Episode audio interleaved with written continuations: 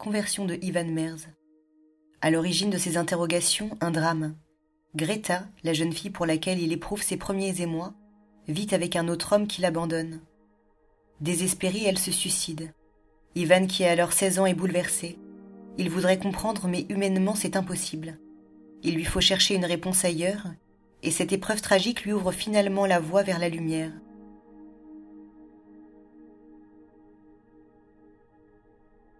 Il commence à trouver en Dieu l'appui sûr et le repos de son âme, éprise de beauté et de pureté.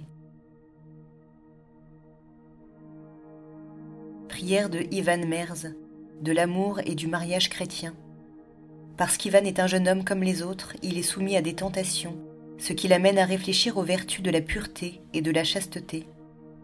Les sentiments vrais ne peuvent se concevoir qu'en Dieu, et doivent être à l'image de l'amour existant entre le Christ et son Église la bonté divine est cet éternel féminin qui resplendit au travers de l'être féminin et te pousse à un amour plus fort pour Dieu. La jeune fille, reflet de la perfection divine, t'est destinée pour t'élever en te complétant. Mais pour qu'elle te soit vraiment une aide complète, il vous faut mutuellement tout apporter et ne rien dépenser avant.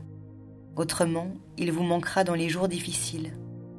Un jeune chrétien est convaincu que dans le cœur d'un homme de caractère, Seulement deux femmes peuvent avoir une place privilégiée. C'est sa mère, puis la mère de ses enfants.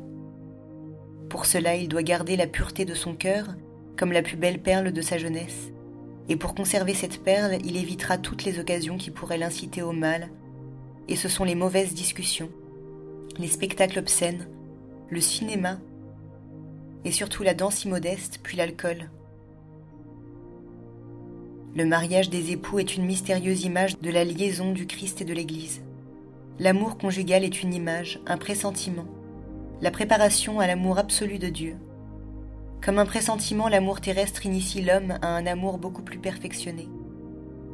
L'amour entre le Christ et l'Église, cet amour qui rend l'homme heureux, pas seulement d'une manière et en un temps limité, imparfaitement et passagèrement, mais à un amour qui sera complet et éternel. Continuons par une prière à Saint Paul apôtre.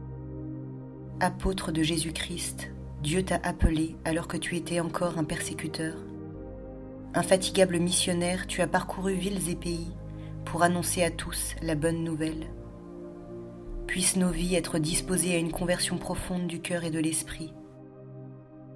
Apprends-nous la persévérance et la joie simple qui vient de la certitude d'être aimé et sauvé par le Seigneur. Donne-nous de ne jamais perdre de vue celui auprès duquel nos cœurs aspirent. Saint Paul, toi qui fus dans les larmes et dans les drames un guide et un pasteur, aide-nous à cheminer chaque jour avec une foi et une espérance inébranlable, conduits par Jésus le Christ notre Seigneur. Amen.